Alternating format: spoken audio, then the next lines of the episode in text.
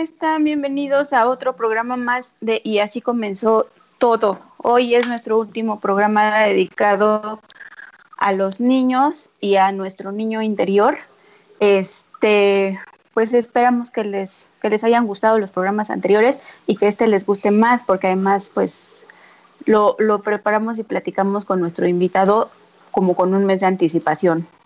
Este, vamos a hablar sobre algo que creo que a todos, o por lo menos a la mayoría, nos ha gustado, que son el tema de los circos, el tema del teatro, el tema de pues las cuestiones artísticas para la diversión hacia los demás. ¿Y cómo ves, Cintia? ¿Te gusta todo eso? Pues mira, más que el circo, porque bueno, ya ahora con todo este tema de las culturas, de no maltrato, la verdad es que el circo, el circo abarca muchísimas cosas. Claro. Creo que parte de la magia que queremos brindarles hoy con a través de nuestro invitado es, él es un artista circense Así es. Eh, pues, multidisciplinario. Multidisciplinario que se dedica a hacer desde fiestas, este, animar, todo este tema. La alegría de jugar con tu cuerpo. Como esa coordinación de no es una pelota, ni dos pelotas, ni tres pelotas, ¿no? y este, treparte en un monociclo. Entonces, bueno, pues hay un chorro de cosas que hacer y bueno, pues empecemos. Cuéntanos. Así es. Omar, de... Omar Cervantes, en realidad tu nombre artístico es Huepa, ¿sí o no? Mi nombre artístico es Huepa.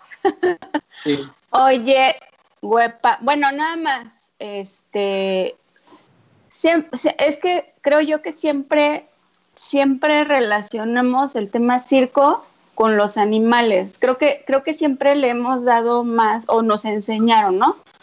Como a darle como, como esa parte a los animales, que bueno, afortunadamente ahorita ya, ya está muy independiente de, y, y, ya está como el cuidado hacia, hacia los animalitos. Pero hace poco platicando con otra amiga, yo decía, es que a mí me gustaba ir al circo, a mí me llevaban al circo cada temporada, me gustaba ir por el hombre bala, entonces me fascinaba ver cómo el hombrecito volaba, ¿no? Y no sé si tú, Omar, en algún momento lo has hecho o lo llegarás a hacer, que yo creo que sí, pero bueno, platícanos, ¿cuánto tiempo llevas en esto? ¿Por qué decidiste dedicarte a esto? Digo, yo más o menos conozco la historia, pero los demás no. Entonces, cuéntanos, háblanos de ti. Claro que sí, con mucho gusto. Primero que nada, muchas gracias, Ana, Cintia, Calero, eh, familias que nos ven, niños que nos ven aquí por este medio, por eh, permitirme este espacio aquí para esta entrevista. Y bueno, les voy a contar un poco de mi historia de por qué llegué a las artes. La verdad es que se ha dado todo eh, de la nada. Yo nunca pensé dedicarme al circo, al teatro, a la danza. Tenía yo 18 años cuando empecé con el Teatro de Títeres. Una compañía de Teatro de Títeres me invitó a formar parte de, sus técnicos, después de sus actores, la compañía Cucaramácara y la compañía Espiral de la maestra Mireya Cueto, que es un ícono en las artes de los títeres. Ahí estuve alrededor de cinco años con ellos, ¿no? Estuve dando diferentes funciones en diferentes partes de la República Mexicana y este mundo me atrapó porque es muy bonito eh, manejar a los muñequitos, a los títeres y hacer reír a los niños, encarnar personajes. Me gustó mucho todo eso y también me gustó el hecho de que yo podía viajar, conocer otros lugares eh, y también obtener un poco de dinero en ese entonces que yo empezaba ya a trabajar. Fue una buena forma de empezar a conocer el mundo y después, con el tiempo, eh, entré a estudiar eh, lingüística a la Escuela Nacional de Antropología e Historia y ahí descubrí eh, un cartel que decía taller de circo. Las disciplinas que se daban en ese entonces eran malabares, cuerdas flojas, zancos, monociclos, pelas, eh, trapecio, y me llamó mucho la atención el querer hacer eh, los malabares. En ese tiempo yo ya trabajaba un poco también en la ciudad con un tío, más lo del teatro de títeres, Y mi mamá también me apoyaba de vez en cuando con algún dinero, le pedí el apoyo para este curso y me dijo, ¿te gusta? ¿Te gustaría tomar este curso de circo? Le dije, sí, me gustaría intentar hacer malabares. Y pues ahí me quedé eh, en el curso, lo pagué y la verdad es que ha sido todo mágico, tanto el teatro de títeres como el circo. Me ha dado mucha luz a mi camino. Eh, es un motivo de vida.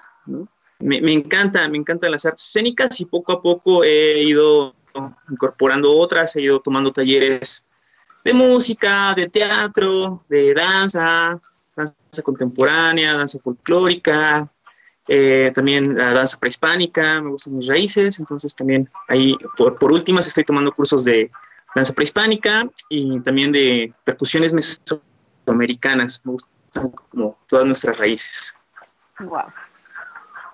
Oye, y ahí fue, ahí fue donde supiste que esto era tu pasión, digo, porque pues los que podemos ver y ya, y ya después, bueno, ahorita que compartamos tus redes y vean tu trabajo, pues se darán cuenta que sí es tu pasión, digo, independientemente de que has tenido la oportunidad de viajar y de estar en varios festivales, pero no, no lo haces, o se nota pues que no lo haces por dinero únicamente, sino porque realmente es algo que estás disfrutando y es algo que te está llenando.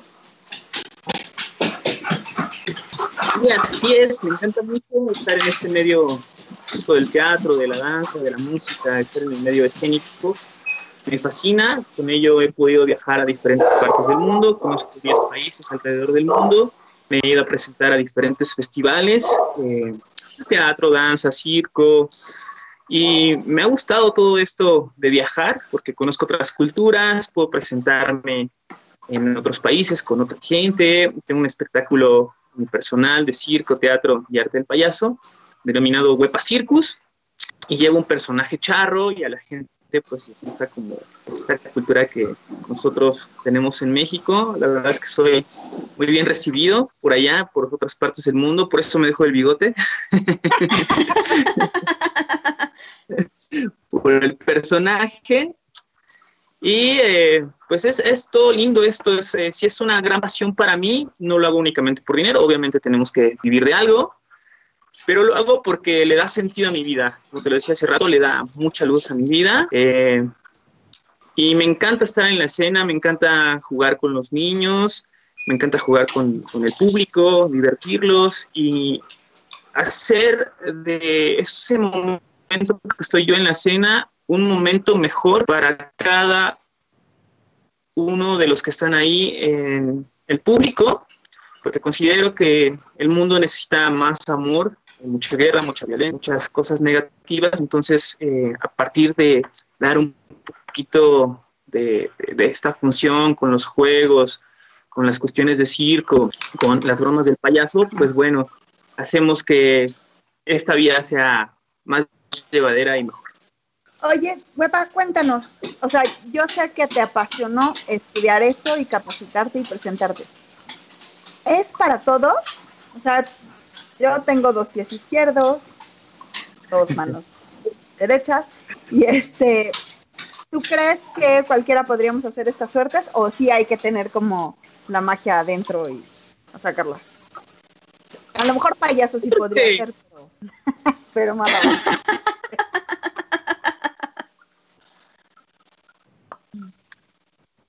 Ahí se nos perdió. Ya. Sí, aquí estoy. Aquí sigo. Cuéntame, cuéntame. No te escuchamos. No. Sí, se, se cortó la llamada. Eh, ah. Pues yo creo que sí, cualquier persona lo podría hacer. Eh, una persona joven, un niño, una persona mayor, una anciana, claro que podría disfrutar de hacer un poco de circo, no a un nivel profesional, porque eso sí se necesita como empezar desde pequeño, ¿no? Vaya adquiriendo todas estas habilidades y desarrollar su potencial al máximo. Pero creo que, por ejemplo, eh, muchas personas podrían hacer malabares, tres pelotas, es cuestión de practicar y e ir incrementando el nivel para ir a cuatro, a cinco, tal vez, y sacar algunos eh, recursos si para repetirse, subirse algunos ciclos. Creo que se puede jugar con ello, pero dependiendo de la edad, eh, pues logras un menor o un mayor avance en estas habilidades. ¿no? Claro. Oye, ¿y hasta tú hasta cuántas pelotas se puede se puede que hagas algo con pelotas? ¿Hasta cuántas pelotas puedes manejar? Bueno, los profesionales llegan a tirar hasta ¿Me escuchan? Sí, sí, sí. Sí, sí, se escucha. los profesionales llegan a tirar hasta 12, 13 pelotas, ¿no? Son demasiadas. Entre más pelotas o clavas o aros, necesitas pues mucho más espacio. Por eso las carpas son muy grandes, por los malabaristas y también por los actos aéreos que requieren de mucho espacio. Eh, yo solamente juego con ellas. Eh, el circo es un recurso más para mi creación escénica y solamente ahorita logro meter cinco pelotas, cinco aros y marco cinco clavas. tiene que haber un giro especial entonces son un poquito más difíciles. Pero trato de entrenar para ir mejorando todas estas técnicas, estas habilidades y pues dar lo mejor de mí eh, en la escena. Claro. No, bueno, o sea, tú me pones a mí dos pelotas y agarro una y la otra se va. Entonces, con cinco, no quiero pensar qué pasaría. Oye, y ¿qué se siente al estar frente al escenario? O sea, ¿sientes todavía como esa, esa, ese nerviosito de antes de salir y, y se te enchina la piel cuando ves a la gente ahí y todo eso? Sí, claro, siempre hay nervios, ¿no? Siempre uno va a entrar como muy seguro porque cada espacio, cada público es diferente, también el estado emocional en que te encuentras. Generalmente para eso hay que estar como, muy preparado físicamente, emocionalmente, ¿Me ayudas? para tener cada vez miedo en la escena.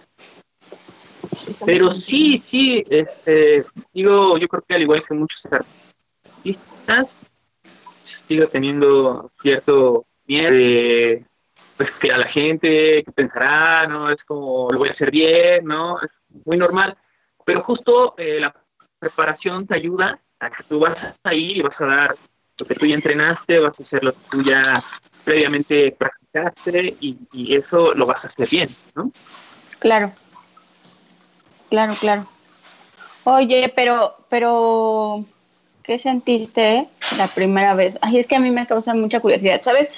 Más, creo que más por el tema de qué sientes tú, porque yo toda la vida tuve la idea que la vida de alguien que trabaja en un circo o que, o que se dedica a este, a este rubro, a este tema, como que es una vida muy triste. No sé si, si por películas, por no cosas que, que de repente ves, este, te quedas con esa idea, pero yo sentía que era como una vida muy triste, o sea, como que salían a hacer sonreír a la gente pero en realidad su, su vida era como muy solitaria, muy triste, digo, no, no sé, no sé si me estoy dando a, entender en lo que yo, en lo que yo pensaba. Hay como ese mito. hay muchas personalidades, eh, hay muchas personalidades artistas, seres humanos en general.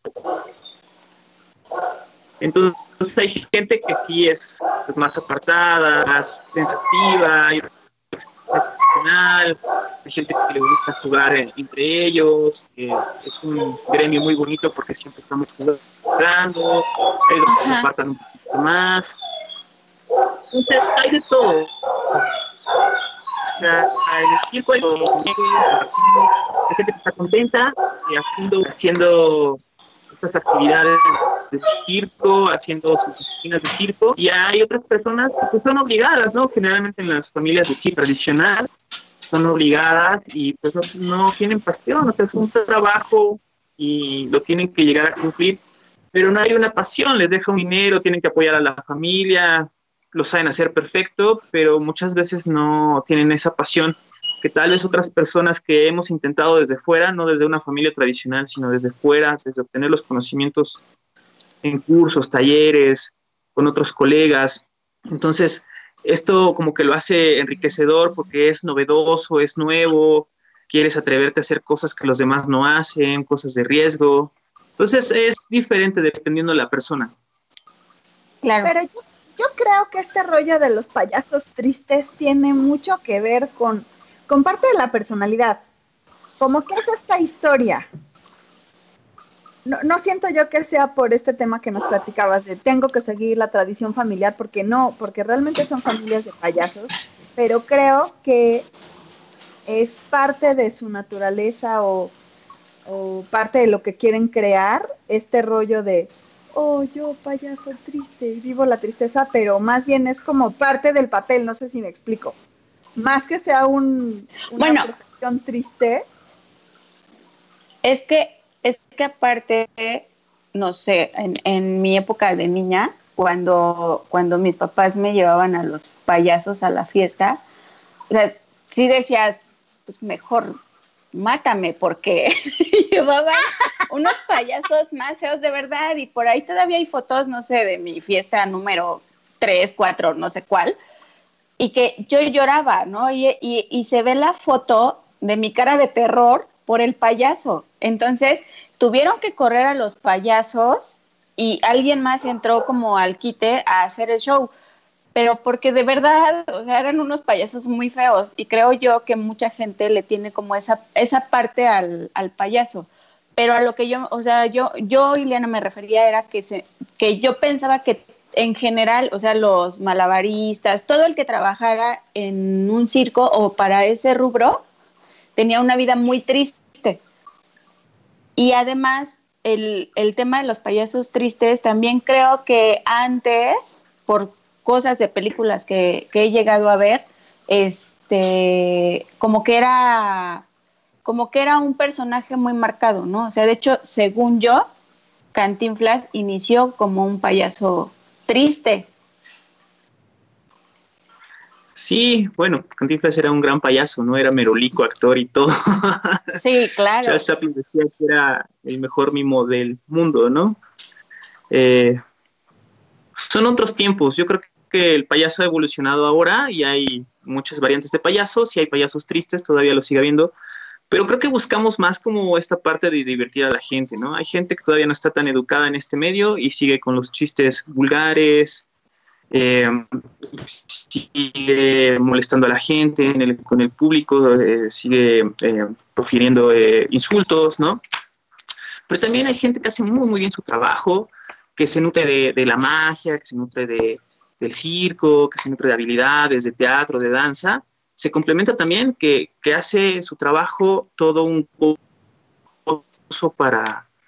Eh, yo creo que hay mucha gente que sí es triste en el circo, pero también esto de hacer cosas nuevas, cosas novedosas, cosas con riesgo, le hace entrar en, otra situación de, de, estar alegre, ¿no? A mí me ha pasado, la verdad es que a mí el circo me ha rescatado el circo, el payaso, el teatro, es muy divertido estar jugando en el entrenamiento, estar jugando con la gente.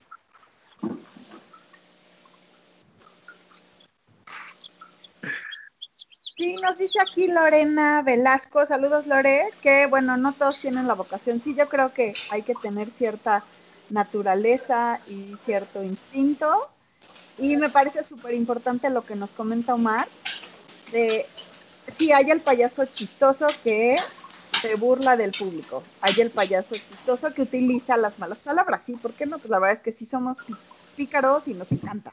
Pero también está padre que exista esta magia del payaso sano, del payaso dulce, que realmente te hace reír con unas bromas y son geniales, ¿no? Claro. Hay, este, hay por ahí unos videillos de de fiestas infantiles y como los niños chiquitines, la verdad es que son sanos, son, este, ¿cómo decirlo? Frescos, simpáticos y se hace una dinámica bien bonita cuando hay un que realmente lo sabe. Parece que se nos cayó la comunicación. ¿Sí? Creo que, no, aquí está, aquí está Omar. Omar, Omar. Aquí está. Sí, aquí todo. Sí. Ah, sí, sí, sí. Ah, aquí, pues aquí está. Oye, Omar, ¿y podrás, se, se podrá que hagas como algún, algún malabar o, o algún espectáculo mini mini? Ilústranos, ¿cuál es el nombre circense de esto? Sí. ¿Es un número? ¿Es un acto? ¿Es qué es? Sí, sería un pequeño numerito, ¿no? Para los niños que nos están viendo y sus familias, voy a hacer un poquito de malabares para ustedes. Espero que me logren ver. Los espacios están un poco reducidos, pero pues vamos a intentarlo. Y vamos a iniciar con magia.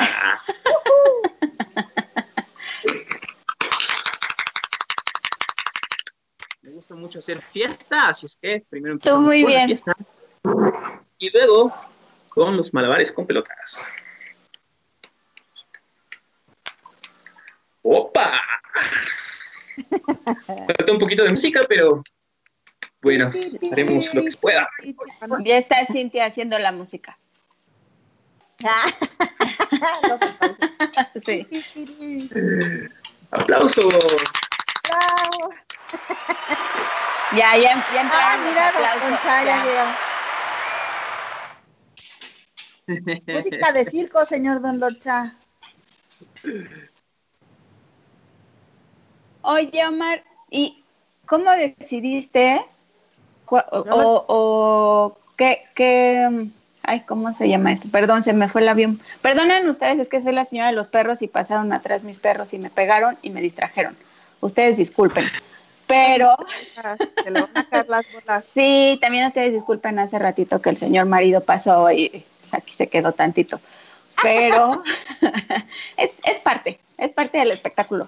Este, ¿cómo decidiste tu nombre y qué significa tu nombre artístico? Huepa. Huepa quiere decir eh, fiesta, diversión, alegría. Ajá. Estuve uniendo, pues, sílabas y encontré que me gustaba esta, huepa.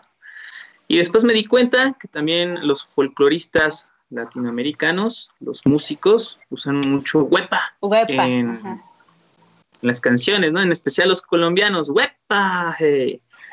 Y bueno, pues estuve buscando como el significado de esta palabra y según eh, los puertorriqueños es como relativo a cool. Eh, pues como buena onda, ¿no? Como- y yo pues tengo ese significado, el mío propio es esa fiesta, diversión, alegría. Es un poquito como lo que dice Celia Cruz, azúcar, ¿no? ¿Qué es azúcar, Claro. no? Sí, azúcar de la caña, este, azúcar para el café, es dulce, ¿no? O sea, si tú vas a estar como artista eh, transmitiendo algo de tu persona, pues tratas de, de- de transmitirlo mejor. Entonces yo creo que Celia pues, era muy guapachosa y trataba de, de transmitir eso, eh, azúcar, eh, miel, alegría, eh, diversión, es como muy parecido a Huepa. Oye, guapa, Según yo. Oye, Sí, no, claro. hablando un poco de esto, ¿qué, eh, ¿te has encontrado un público difícil? ¿Hay público difícil o no? ¿Siempre te los echas a la bolsa? La risa.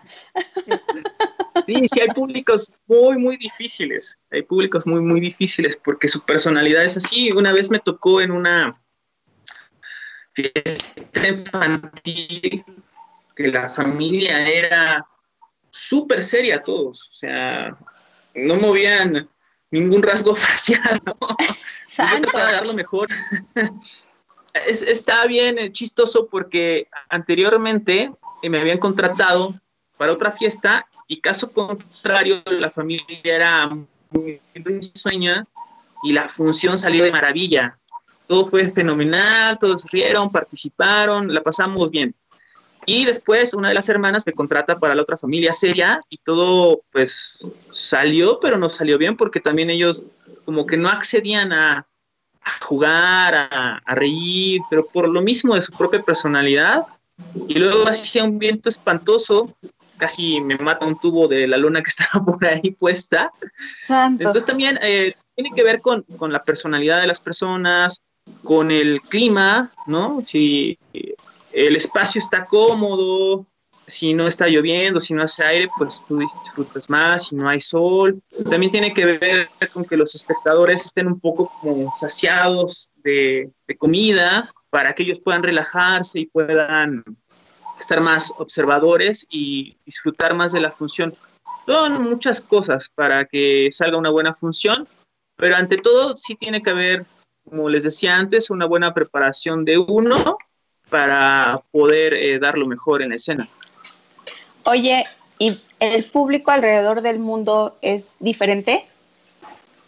Claro, ¿no? Es otra cultura totalmente. Cada país tiene sus usos, sus costumbres, su forma de pensar, su idiosincrasia.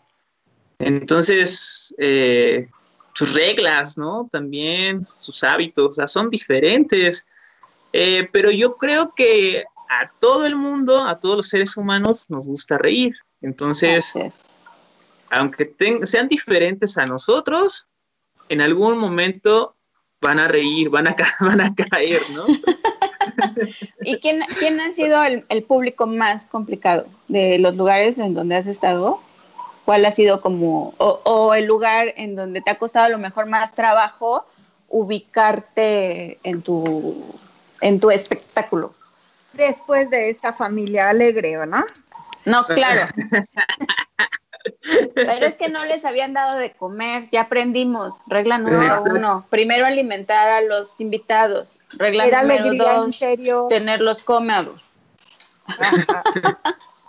Sí, bueno, este año tuve la oportunidad de ir a un festival a Cuba y con los cubanos súper bien porque son latinos, son como nosotros, les gusta la fiesta, la música, bailar, este, entonces con ellos súper bien, se compenetraban al espectáculo, jugábamos, eh, encantados ellos.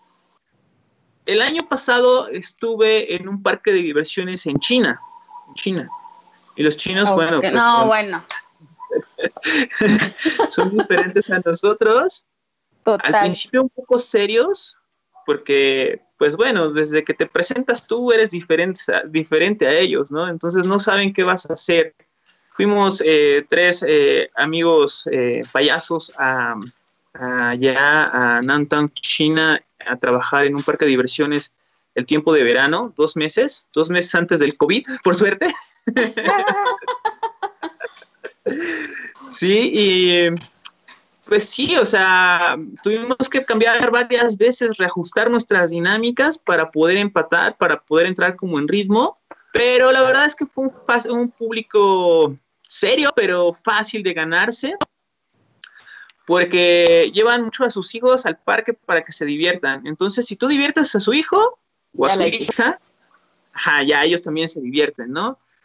Y aparte de que nosotros eh, como payasos, pues somos muy sanos, no ridiculizamos, hacemos como muchos participativos, muchos juegos, pero donde solamente eso es un juego, ¿no? Donde expones a la otra persona y lo ridiculizas, ves sus defectos, los potencializas para que la demás gente se ría. No, nosotros no hacemos eso, ¿no? Entonces, eh, bueno, pues el, público chino también eh, tuve la oportunidad hace tiempo de ir a participar a Indonesia con el Ballet Folclórico del Estado de México. La maestra Menchaca me permitió eh, ir como parte del elenco eh, haciendo circo y payasada, ¿no? Y pues me fue muy bien con ellos. O sea, el idioma, no nos vamos a entender con el idioma, porque esa es una complicación, pero con las acciones, con los juegos, con las dinámicas, que es lenguaje no verbal, es lenguaje físico, pues yo creo que nos podemos entender. Y más si está de por medio del corazón, si tú lo das con el corazón, si tu propósito es haceros divertir, reír, creo que cualquier público eh, te puede amar. ¿Cuál es el número que, que más disfrutas? Eh, digo, yo estoy más enfocado a los malabares, a la manipulación de objeto, al arte del payaso.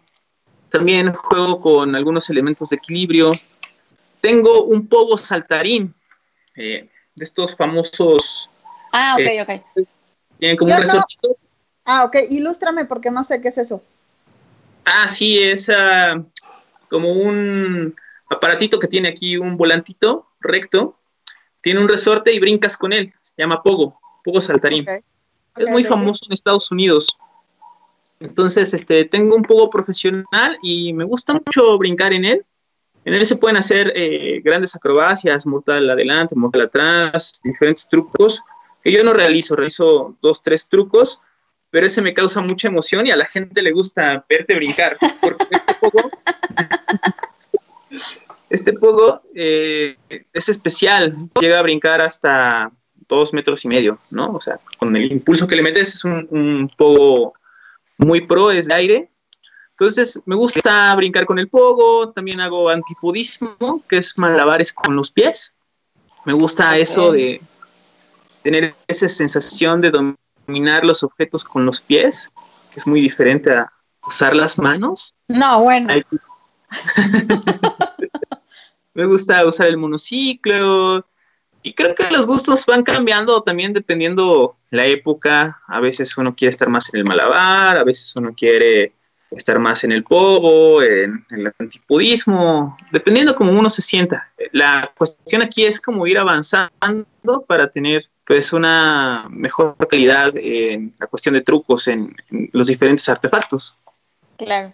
Oye, y de tus, de tus actos, ¿cuál es el más complejo o, peligroso? Digo, también lleva su grado de peligro en ciertas cosas a lo mejor no todo, pero algún acto sí debe de llevar su, su grado de peligro, ¿no? Sí, me gusta también jugar con una estrella de fuego, estrella grande que manipulas y es una un elemento muy visual que a la gente le fascina, ¿no? Siempre el fuego es así como escandaloso, pareciera peligroso, pero mientras tú sepas usarlo y respetarlo, el, el fueguito siempre pues, te va a ayudar a, lucir como tu espectáculo. También tienes que tener mucho cuidado de no quemar a la gente, ¿no? Ese, ese de la estrella de fuego me gusta. Sí, justo, justo ahorita que ibas a empezar a hablar, me acordé que yo la primera vez que te vi haciendo como algún tipo de espectáculo y que me enteré que te estabas dedicando a estas este, artes, te vi con, no sé, la verdad no recuerdo si era una estrella o era un círculo, pero te vi haciendo algo así. Sí, era la estrella. Lo que pasa es que al girarla, la estrella parece ser como una espiral de forma circular. Ya. Es correcto. Ya, ya. Sí, justo, justo me acordaba. No, pues es que no cualquiera. pregunta, ya nos dijiste que el bigote es porque les gusta el payaso charro. Pero, ¿te maquillas o no? Eh, antes me maquillaba, dejé de maquillarme. Eh, creo que para ser payaso sí hay que cumplir diferentes reglas y una de ellas es maquillarte y ponerte una nariz. Creo que ahora por eso yo, me denomino artista, artista escénico, porque solo solamente tomo diferentes técnicas de las diferentes disciplinas como el circo, el teatro, la danza, el arte del payaso. Entonces actualmente no me maquillo, no me maquillo, pero no creo que ese sea un limitante para que uno haga reír a la gente, ¿no? Hay toda una gesticulación en la cara, toda una expresión eh, corporal y todos unos recursos de payaso que a veces no necesitas eh, ponerte nariz, eh, maquillarte, ni ponerte ropa holgada o zapatones, aunque yo respeto que un buen payaso pues sí hace todo eso. En algunas ocasiones, dependiendo del trabajo, pues también he tenido que caracterizarme o bien también hay gente que te caracteriza, hay gente que te maquilla y también que lleva el vestuario dependiendo del concepto que requieran esa producción, ¿no? Bueno, esto es parte de ser actor, ¿no? O sea, lo que, lo que se necesite. Sí, sí entiendo perfectamente lo que nos compartes. No todos son maquillados, o sea, qué padre que tú puedas, tengas esta versatilidad y bueno, pues también entendemos que hay diferentes disciplinas. ¿En dónde te gustaría estar en 20 años? Digo, ya sé que estás chavito y que lo visualizas muy lejano, pero cuéntame. Pues primero hay que pasar la pandemia, ¿no? pero si ya casi estamos al otro lado, calma. Falta un mes y ya. Pues ya falta menos. Y falta menos que al principio, eso es un hecho. Claro, cada vez falta menos. Indiscutiblemente. Eh, bueno, ahorita en 20 años aún no me visualizo. Yo en 20 años tendré 58 años. Tengo 38, me veo más joven, ¿no? me, veo, me veo más joven, pero no lo soy. O sea, tengo 38 años, sé que el cuerpo va cambiando. Entonces, de aquí a 10 años me veo viajando por todo el mundo con mi espectáculo, con mi espectáculo de charro. Hay muchas cosas que aprender todavía. Quiero incorporarle más eh, baile tradicional, más baile folclórico. Eh, y también estoy armando un espectáculo eh, de nuestras raíces prehispánicas. Entonces me veo viajando con los dos espectáculos alrededor del mundo, pero primero tengo que realizar una tarea como padre. Mi hijo tiene 15 mm, años, estoy esperando que cumpla 18 años para que entonces él sea más autosuficiente y él pueda hacer su vida. Con mi apoyo, claro está también, pero ya me deje como más libertad para yo emprender mi vuelo a, a otros horizontes, a otras partes del mundo. Y me veo, no sé, trabajando en esto de las artes escénicas hasta los 55, podría ser los 60, pero bueno, eso no lo sé. También cabe...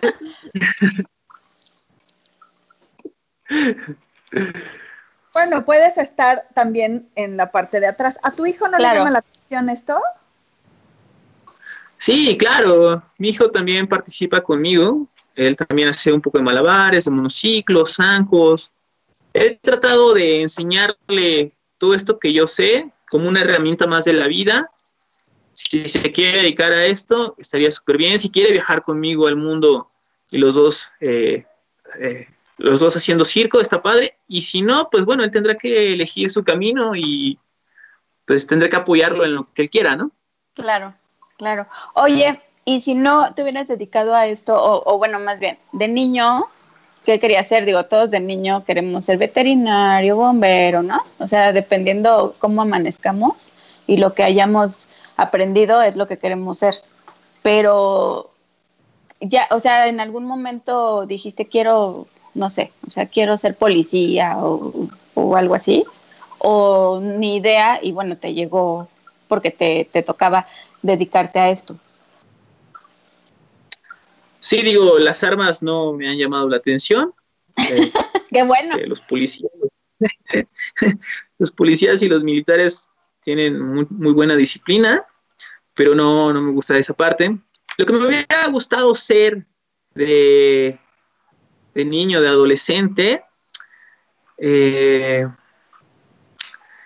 es haber sido un gran deportista un deportista de élite. Ya hubiera sido nadador, porque nadaba muy bien, o un basquetbolista consagrado, ¿no? No, bueno, aparte de la altura. Pero bueno, sí, no me tocó. Estamos en México, las oportunidades son diferentes otras partes. Sí. Por una parte y por otra parte, pues yo no tenía ese carácter para tomar decisiones para ese camino. Eh, me hubiera gustado también ser músico, músico, también probé la música, pero eh, no tuve como un buen guía, un buen maestro, entonces pues como que lo dejé a la deriva, igual que el deporte. Eh, pues solo eso, también a lo mejor bailarín, pero pues me tocó estar acá de este lado, eh, siendo artista escénico, divirtiendo a las personas, disfrutando de, grandes compañeros, de, poder viajar al mundo, porque eso es lo que me encanta, ¿no? O sea, claro. me fascina viajar al mundo. Entonces creo que estoy cumpliendo como cosas que, a mí me, me laten en lo personal. Entonces es lo que importa al final del día. Y además, yo creo que tiene que ver con todo lo que haces, porque es un poco de música, un poco, yo creo que tienes que tener una muy buena condición física para, para la coordinación, para los números, entonces, pues va de la mano, ¿no? Como que a veces nos casamos con una sola profesión o un solo oficio porque en ese hacemos una u otra cosa y de repente caemos donde hacemos todas esas cosas que nos llamaban la atención. Así es. Sí, porque de hecho, bueno, ahorita porfa nos das tus, tus redes para que te podamos buscar todos, pero en tus páginas hay varios videos en donde estás, bueno, están tus, tus espectáculos, pero también hay uno en donde estás como en alguna clase de danza o, o algo así, este, estás en un grupo y están bailando. Es, es este como danza contemporánea, no sé, algo así. Entonces, en, en tus páginas, pues se, se nota pues el todo, todo a lo que te has dedicado y todo lo que vas practicando en tu día a día. Sí, ustedes saben que el conocimiento nunca se acaba, siempre hay algo nuevo que aprender día con día o a veces hasta repasar, se nos olvidan las cosas a los humanos. Entonces trato siempre de estar como a la vanguardia, estarme preparando, eh, de estar activo, eh, de, mejorar como artista y como persona. Y claro que les doy mis redes sociales a toda esta familia que nos acompaña aquí, por si quieren tener alguna presentación de Wepa Circus en una fiesta infantil en su casa o si quieren, eh, no sé, eh, para una empresa, un espectáculo. Eh, no solamente me manejo yo con mi espectáculo unipersonal, sino también puedo llevar a otros artistas y que en el Gran Circo también podemos llevar la carpa, ¿no? ¡Wow! Ajá, entonces, mi número telefónico. Ah, ok. No, no, no, dalo, dalo. Pregúntame, pregúntame el, o sea, el show no solo es, o sea, idealmente es para niños, porque bueno, lo podemos hacer, pero también puede haber un show muy interesante para a lo mejor una fiesta corporativa que sea diferente y tienes todo el espectáculo, ¿es para adultos o solo o enfocado para niños? Sí, tengo las dos variantes, tanto para niños como para adultos, ¿no? Para un, eh, para un festival, eh, tengo desde un pequeño formato, un mediano, hasta uno más grande con otros amigos artistas. Y les voy a pasar eh, la información que tengo. Mi número de celular es 55 10 46 96 97. Mi página en Facebook es Wepa Circus Artist and Clown. Y mi correo electrónico es wepayaso arroba hotmail Com. Mi nombre completo es Héctor Omar Cervantes Soto. ¡Huepa! ahorita, ahorita ponemos todos los datos en los comentarios para que se, se, queden y también pues te puedan buscar. Seguramente habrá mucha gente que te quiera, que te quiera buscar, ¿no? Oye, y pasando un poquito a otro tema, digo, es que me llamó mucho la atención lo que dices del espectáculo que estás, que estás preparando para para este, um, ay, ¿cómo se llama esto? Este, ay, perdón, se me fue la palabra. Espectáculo prehispánico. Exacto, perdón. Eh. ¿Sí quieres que te platique acerca del espectáculo? Sí, por favor. bueno, es un espectáculo de nuestras raíces, yo vivo aquí en la zona arqueológica de Tihuacán, tengo mucho contacto con esta grandiosa zona, un lugar muy bonito, muy energético, con mucha historia. Yo eh, vivo a dos kilómetros en una ranchería de la zona arqueológica. Entonces, desde niño me encontraba algunas caritas, algunos ídolos, algunas obsidianas. Entonces eh, llegué a tener sueños, sueños con el mundo de antes, ¿no? Me, identificaba mucho. Sí, sí, sí. Tú lo sabes, tú eres igual acá, Iliana, entonces... Este, y eh, estudié un tiempo arqueología también, estudié ahí un semestre de arqueología, igual en la ENA. Y pues es un espectáculo eh, que tiene que ver igual con los dioses prehispánicos, ¿no? En especial este Quetzalcoatl, eh, el dios del fuego, Huehueteotl, Tlaloc, eh, tener como todos estos dioses que tienen la facilidad de manejar los, los cuatro elementos. Eh, tengo que hacer todavía un estudio previo, tengo que ponerme a leer para tener fundamentos, pero es un espectáculo que va a tener circo, teatro, danza prehispánica, música prehispánica o la reinterpretación de la música prehispánica. Entonces es un espectáculo interdisciplinario que ya he ido trabajando, ya presenté alguna vez una parte, a unos compañeros y a un maestro, eh, les gustó esa parte, pero hay que seguir trabajando para que se concrete en su totalidad. Apenas llevo 15 minutos del espectáculo. Ok. Pero eh, voy a ver más porque también los de forma actual hacían circo, habían acróbatas, habían malabaristas,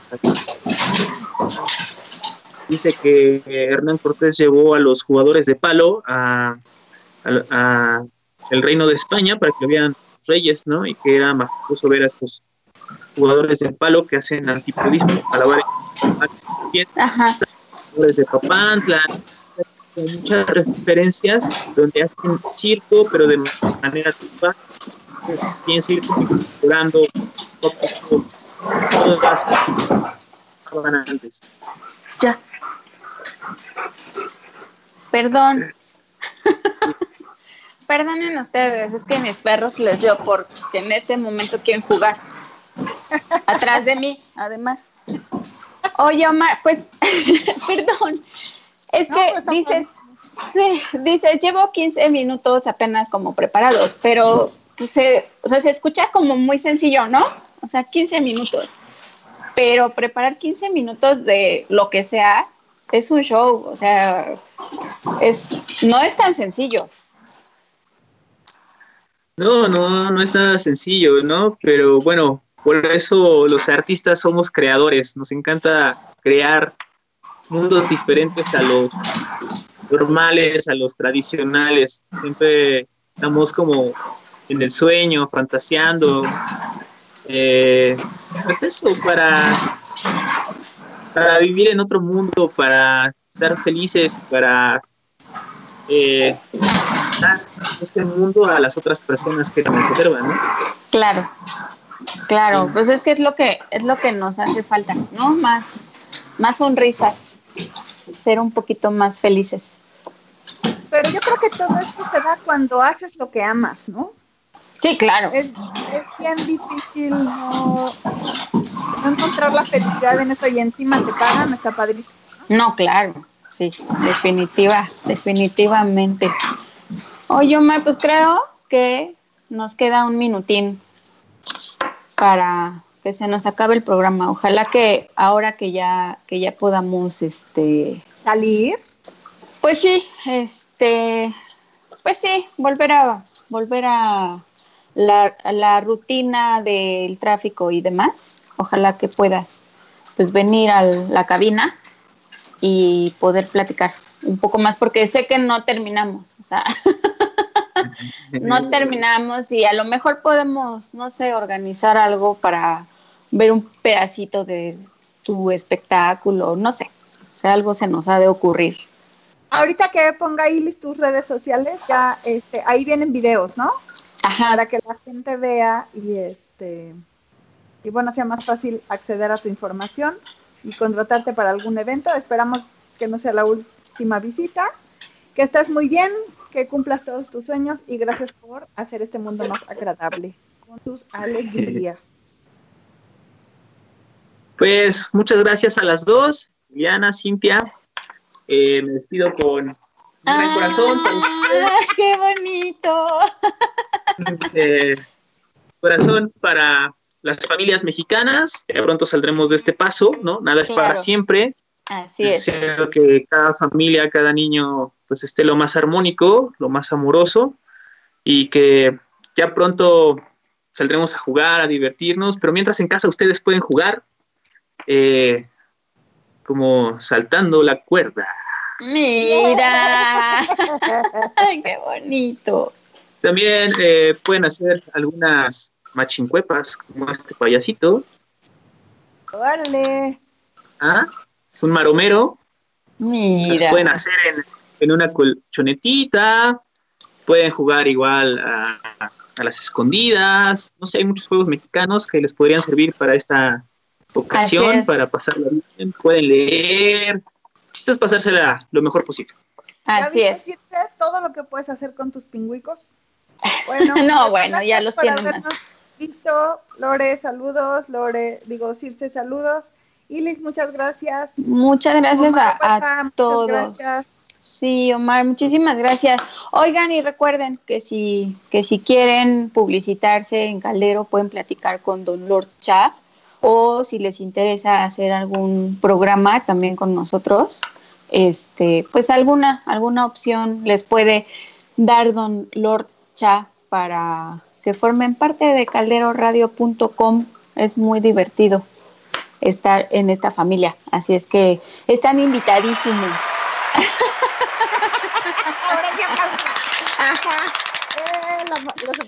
Eh, Muchas gracias, que tengan una excelente semana. Sí, que la pasen muy bien y nos estamos viendo, escuchando la próxima semana. Muchísimas gracias, Omar. Les tenemos un programa que es una sorpresa, está interesante. Después de haber habido tanta dulzura, va a haber un giro importante. Entonces, los esperamos el próximo miércoles. Muchas gracias. Gracias, Omar. Todos, gracias. Muchas gracias a todos.